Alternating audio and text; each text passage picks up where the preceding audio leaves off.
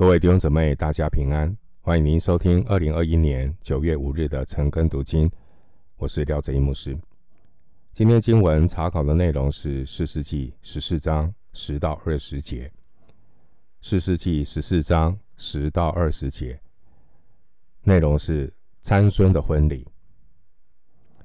首先，我们来看第十节到第十一节，参孙的婚宴。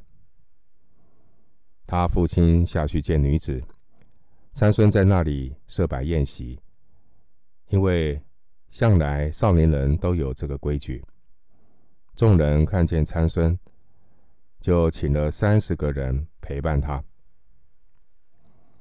我们看到参孙，他违背拿细耳人的借条，违背犹太人的律法，娶外邦女子为妻。他这种任性的结果，最终以悲剧结束。第十节，向来少年人都有这个规矩，这是指参孙在筵席上随众饮酒，违反了拿细耳人远离清酒浓酒的条例。民数记六章三到四节，经文十七节。当时候的婚宴为期七天，七天过后才正式完成的嫁娶的动作。而这个婚宴呢，并不是在新郎的家里举行，这个婚宴是在新娘的家中举行。这表明呢，参孙的妻子在婚后仍住在娘家，那丈夫呢，带礼物去探访。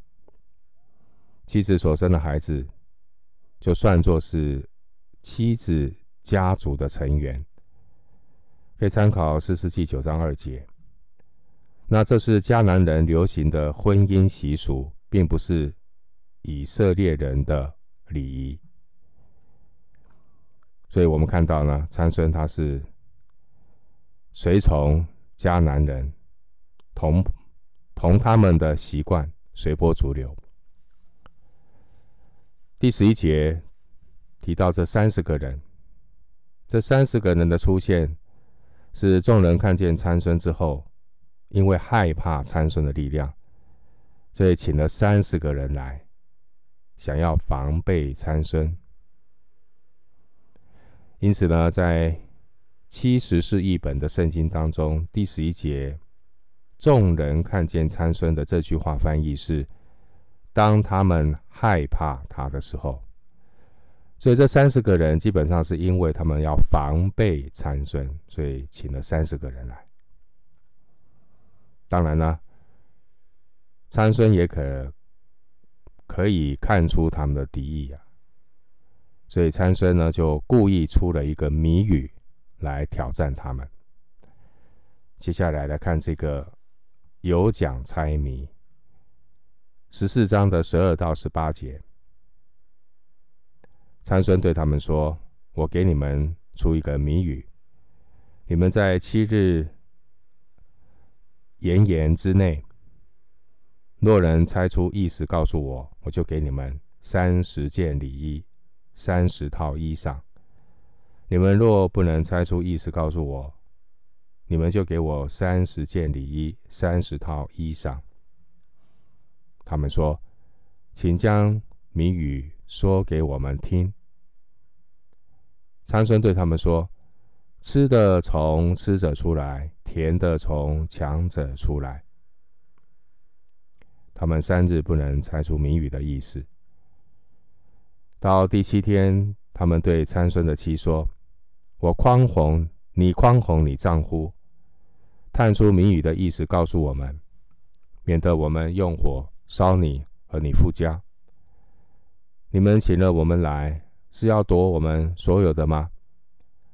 参孙的妻在丈夫面前啼哭说：“你是恨我，不是爱我。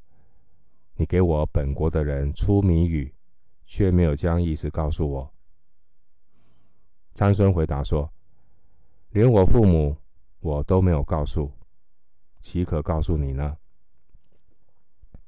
七日炎炎之内，她的丈夫她在丈夫面前啼哭，到第七天逼着他，他才将谜语的意思告诉他妻。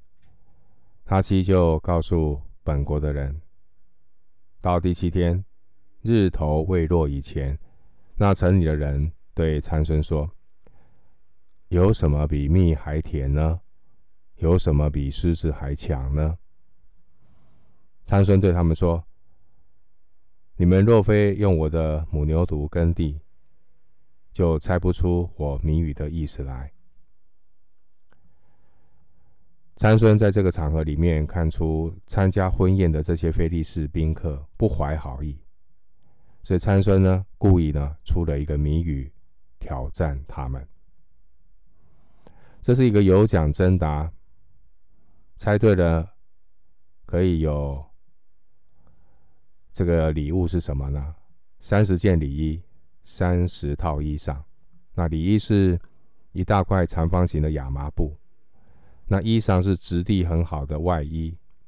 啊，一般人、一般的老百姓就一套一这样的衣裳。代表呢，这次的有奖征答，这个奖品三十套里衣外衣，这个赌注是很高的。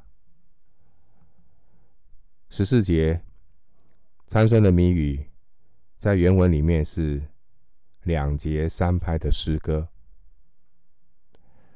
十八节呢，非利士人的回答也是采用同样的形式。那你可以看到，参孙跟这些非利士人一来一往，彼此较劲，看出人性败坏的那一种尔虞我诈。第十八节。提到这个母牛犊，这个母牛犊是指没有生育过的小母牛。那这种小母牛是不会用来耕地的。参孙呢，用这个十八节的这句话呢，主要是要指责非利士人，指责非利士人利用他的妻子，啊，来套取谜底，套取这个谜语的答案。那他们这种的做法，就如同用不应该耕田的母牛犊耕地，参孙觉得很不公平啊。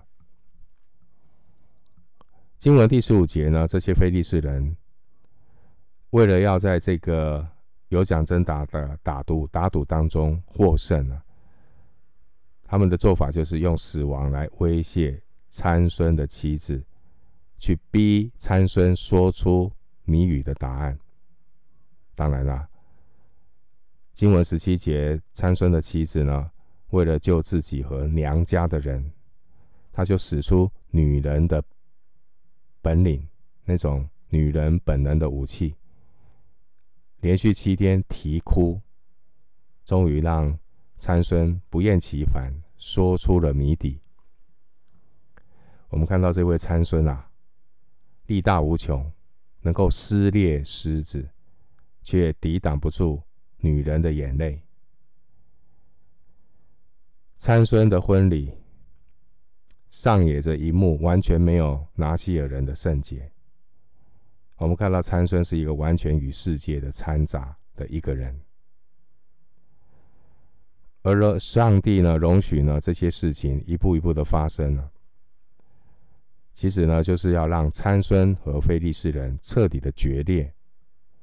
目的呢，是要让以色列人从沉睡当中醒悟过来，真正的意识到非利士人不是朋友，非利士人是敌人，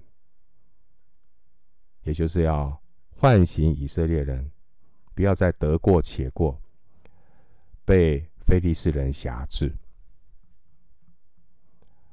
回到经文第十四章的十九到二十节。耶和华的灵大大感动参孙，他的他就下到亚实基伦，击杀了三十个人，夺了他们的衣裳，将衣裳给了猜出谜语的人。参孙发怒，就上父家去了。参孙的妻便归了参孙的陪伴，就是做过他朋友的。十九到二十节，我们看到。这个婚宴最后是不欢而散。那基甸呢，去击杀雅实基伦人。当然了，这个击杀的目的就是要给礼物啊。这个雅实基伦十九节，这个雅实基伦呢，地点位在地中海边，非利士人，它是一个非利士人的城邑，距离亭拿有三十六公里，所以来回呢要走两天。参孙为什么要大老远的跑到这个雅实基伦去击杀三十个非利士人？当然，其中有一个可能性是要避免被城中的居民报复啊。你做这个事情，当然人会抵挡，也会报复，所以跑远一点去做这个事情，做杀人的动作。那你看到第十九节啊？参孙杀了三十个人之后，做什么？他目的就是夺他们的衣裳嘛。因为谜语被猜出来了，啊，要履行承诺啊，三十套衣服啊，所以他就这个走了两天的路程，到亚实基伦去杀三十个人，夺他们的衣服。他你把人杀死了去拿衣服。这基本上已经违反了拿细耳人不可以挨近死尸的条例啊。民数记六章六节有记载。今天的经文，我们看到一啊、很荒诞的一场婚宴，是参孙的婚婚宴啊。前面十二节提到七日婚宴，七日的这个宴宴席，那。这个参孙和这些非利士人彼此啊尔虞我诈，一个有奖猜谜引发了参孙和非利士人的决裂。这个有奖猜谜是一个导火线。就在这个婚宴的宴席七天结束之前，我们看到十八节，参孙的妻子啊出卖参孙，好。透就从他套出这个谜底，告诉菲利斯人，这个让参参孙非常的生气，所以他就发怒离开。基本上这个婚礼呢，并没有真正的完成。因此啊，二十节啊，这个参孙的岳父认为参孙跑走了，新郎跑走了，他认为参孙已经放弃了他的女儿，好。这个婚礼还没有完成，新郎跑掉，这对新娘是一个奇耻大辱，所以他就立刻的把女儿呢嫁给了参孙的陪伴。经文第十九节提到耶和华的灵大大感动参孙，感动呢原文是冲击。耶和华的灵大大感动参孙，表明呢有一股巨大的力量临到参孙的身上。